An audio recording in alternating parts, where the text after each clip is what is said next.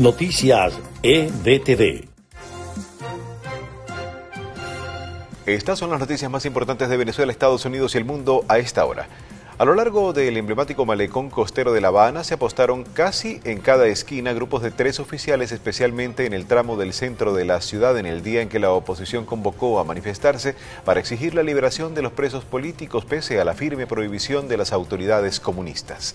El presidente Joe Biden firmó este lunes el plan bipartidista de infraestructura por valor de 1.2 billones de dólares con el que se pretende modernizar puertos, aeropuertos y las líneas de ferrocarriles que transportan mercancías, entre otros importantes aspectos de la economía estadounidense.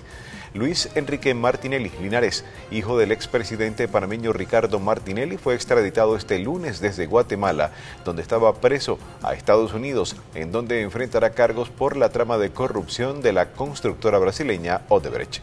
Estas fueron las noticias más importantes de Venezuela, Estados Unidos y el mundo a esta hora.